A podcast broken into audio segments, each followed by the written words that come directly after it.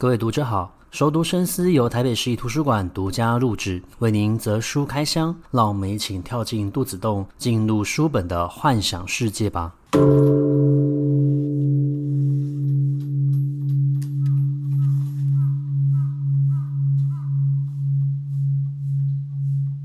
欢迎回到熟读深思第七集的节目，我们将继续介绍的是丹麦女作家。托芙·狄特莱弗森的作品。那么我们在第五集的时候介绍过他的《哥本哈根三部曲》的第一集《童年》。在《童年》里面，我们可以知道托芙他成长于一个呃工人家庭，那他的母亲是一位家庭主妇。他的哥哥艾特文呃接受了父母亲的建议，成为了油漆工，因此留下了一些呼吸上面的。问题，而托福呢，他虽然很想要继续升学，可是碍于当时候的社会现实，还有家庭环境跟经济状况，因此他接受了父母亲的安排，开始进入到社会工作。那么青春呢，就是在讲述他进入到社会工作之后，呃，直到他成年十八岁的时候所发生的一连串的事情。那如果你要说他的青春是否有发生很特别的事，我想。其实他就是跟一般的年轻人一样，也有自己的烦恼。那他的烦恼有两种，我们现在的烦恼可能是学校的课业如何，再来是我们的社团生活，啊、呃，跟朋友之间的一个相处。而对当时候的托福而言，他首先必须要担心的是他的工作。那我必须要说，其实托福的工作运不是这么的好，他每一份工作基本上做的时间都不太长，就跟他的母亲一样。嗯，他的母亲其实也是一个非常强调自己能力很好，可是每一项工作基本上都没有做超过一天。托福的运气比他好一点点，多数的时候呢，他并不是自己主动自愿的想要离开这一份工作。那我们先从他的第一份工作讲起，他接受了他母亲的安排，因此去成为了一位管家。但是在成为管家的时候，因为他不擅长家事，所以呢，他就用。像菜瓜布的东西去洗刷那一些钢琴，而导致钢琴上面出现的裂痕。那这一份工作他其实没有做超过一天，然后就被辞退了。接下来又找了另外一份工作。那他做过非常多的工作，除了像这种所谓家庭照顾的工作之外，他也做过办公室的工作，像是速记员、打字员。那当时候，呃，欧洲的环境呢，他们希望。大家可以加入工会，因为工会其实可以帮你安排工作，同时也可以去要求雇主要付出更高的一个薪资哦。但是如果你不不愿意接受就是这样子的一个工作环境的话呢，也找得到，只是你的薪水会较为低。那当时候的雇主其实就像现在的劳资环境一样，雇主当然希望可以多赚一点钱，所以他会希望他所雇佣的人不要加入工会。那这个时候，即便你是一个未成年的身份，他也愿意给予你这一份工作。整个青春的一个设定呢，它大概就是设定在快要接近二次大战，然后已经濒临爆发了。实际上，在当时候，很多欧洲的强人都已经崛起了，例如说意大利的墨索里尼，还有德国的希特勒。那即便他们身处的是在丹麦，丹麦其实也有呃支呃支持希特勒的呃激情，或者说是比较激动的主义。那他们积极的在吸纳党员，希望可以扩增人们对于他们的一个支持哦。所以其实整个社会的整体气氛是稍微紧张的。但是就像托芙所讲的，即便发生了二次大战，即便英国后来对德国宣战了。那么德国后来其实也侵略了波兰，但是这些事情呢，呃，虽然外在环境不停的有激烈的一个发生变动，那他们的生活还是必须要过下去。那么在于当时候的呃托福来说，我们刚刚前面讲过，他其实是担心他的工作，因为他必须要赚钱，而且他有一个目标，他希望赚到钱之后可以搬离自己的原生家庭，获得自己的生活空间。那这件事情其实对他母亲的打击是比较大的，因为他的母亲其实是非常希望可以参与儿女所有的事情，可是他的母亲又存在的对于儿子是较为宽松的，反而对于女儿的控制欲是来得强的。所以当他们后来搬进比较大的房子，然后托福想要待在自己的房间里面创作诗的时候，他的母亲经常会打扰他，想要知道他在做什么，会不停的询问。后来呢，托福就选择搬出自己的家庭，而且是搬到另外一个城市去，因为他觉得如果再跟父母一起生活在同一个城市里面，他永远没有办法获得自己独立的空间，也没有办法长大成人。那么青春期的时候，我们会担心呃课业，我们会担心工作，我们会担心。钱的来源，因为让自己的生活稳定，但同时的另外一件事情也会慢慢的浮上台面，也就是我们对于爱情的渴望。但是严格来说，呃，你要讲托福，他对于爱情非常的担心，或者说是期盼、渴望也好，倒是没有。我觉得他反而是在爱情里面寻找了他自己对于创作的渴望。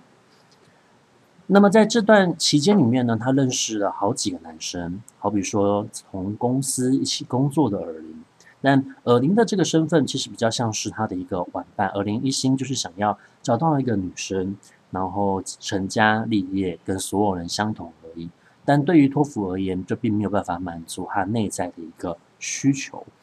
那我们从这个故事里面，从这个小说里面，我们可以发现到，其实托福他。会容易受到这一些年长男性的吸引，甚至这些年长男性他的年纪都比他的父亲还要来得高龄。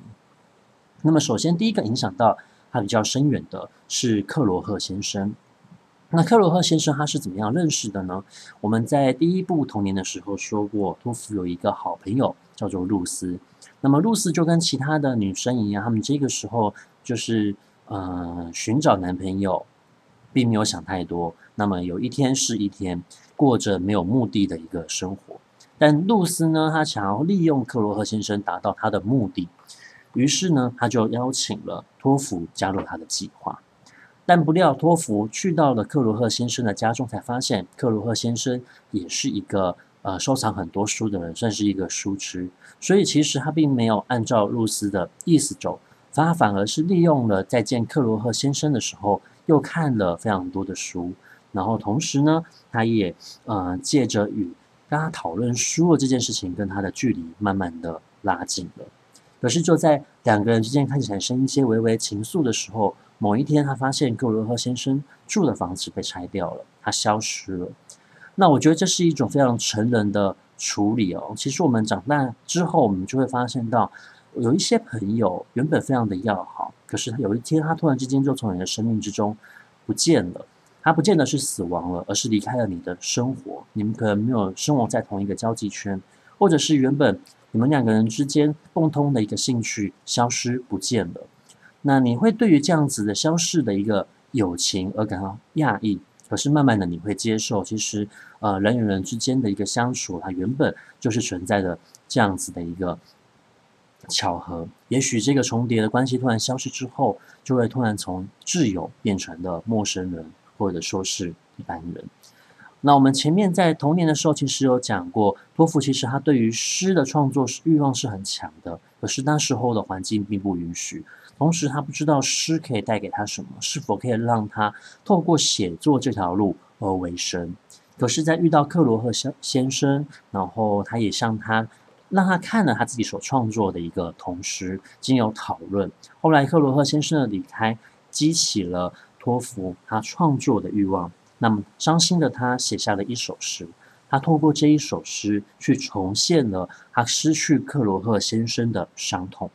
那这个这首诗其实对于嗯，托福来说是一个非常重要的历程。他正式的其实从一个童年的阶段跨到了青春期，所以连他自己都知道这一首诗跟平常时候不太相同。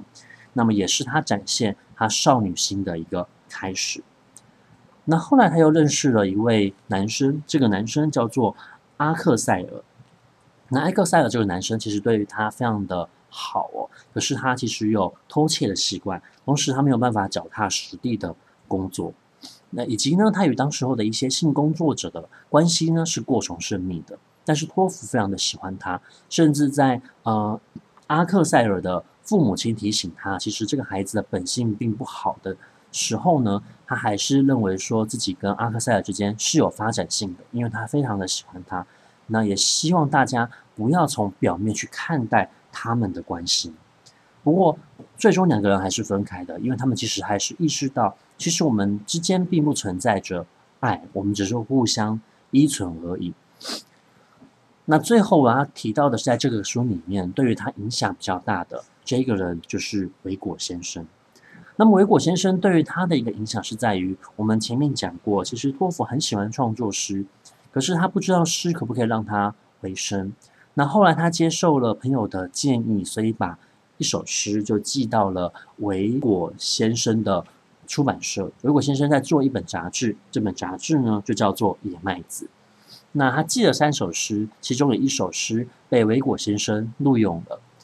后来呢，他就跟维果先生见面聊天，那对方也鼓励他可以将他的诗作寄给所有的出版社看看，也许可以出版成一本诗集。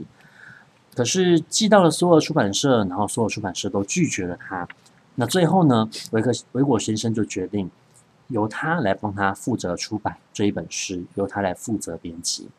那托芙其实在他的人生里面，他就是遇到了这么重要的一位编辑。这个编辑欣赏他的诗，并且鼓励他创作，才会有后来这位丹麦呃文学女作家的诞生。那这本诗其实我们在。这本诗集我们在前面其实已经有讲到它的书名了，就叫做《少女心》。那青春其实就是在讲她懵懵懂懂的不停的探索，她既渴望爱情，也希望可以跟其他的女生一样找到一个适合的男性的结婚。可同时，他也希望可以拥有自由，可以独立，并且可以拥有自己的事业。他希望可以透过写诗为生，他展现出了他自己对于呃创作的。欲望。那托福，我觉得他就是在青春这一部里面，他其实就反映出来了一个人，他慢慢的去摸索自己的人生、自己的未来。那有件事我觉得非常的有趣，他提到了一个，呃，应该也不止他，包括他的朋友露丝都有讲到，人与人之间就是互相利用，我利用你，你利用我，我们互相达成彼此的目的。无论我们今天是男女朋友，我们是夫妻。或者是说，我们只是很一般的老板跟雇主的一个关系，其实都存在着利用。那甚至他自己都对维果先生说道：“我对你其实是存在着一份利用关系的，我想要利用你，让我自己的诗集可以顺利出版。”那利用这个东西，我觉得讲起来非常的现实，好像存在着一种经济上面或者是利益上面的一个换取。所以我其实不太喜欢这两个字，我比较倾向于觉得，其实托福它并不单纯只是利用人，而是有一种互惠。你需要温暖，我可以提供给你，但是我也需要你帮忙我，因为你的社会经验可以协助我，让这一个诗集顺利的出版。当然，我们存在着这样子互惠利用的心情不是很好，心态也不是正确的。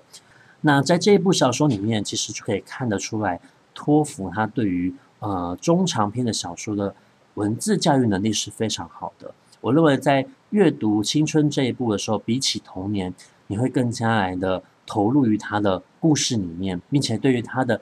呃经历深深的吸引。其实，如果你看过整部小说，你会发现到他所经历过的这一切，就是我们一般的人所经历的生活。我们烦恼于各种不同的事。然后将这些烦恼又一一的解决，又望向新的烦恼。但托福他透过他的文字能力，让我们发现到了一个人的心情转折与变化。但同这个是在一种不啊、不着痕迹、没有凿痕的情况之下的。那他展现出来的其实是一个呃作家，他在创作久了之后，他自身的一个功力，我们可以瞧见他对于文字驾驭的一个娴熟程度。那另外呢，我们也可以发现到，他其实在跟这一些年长男性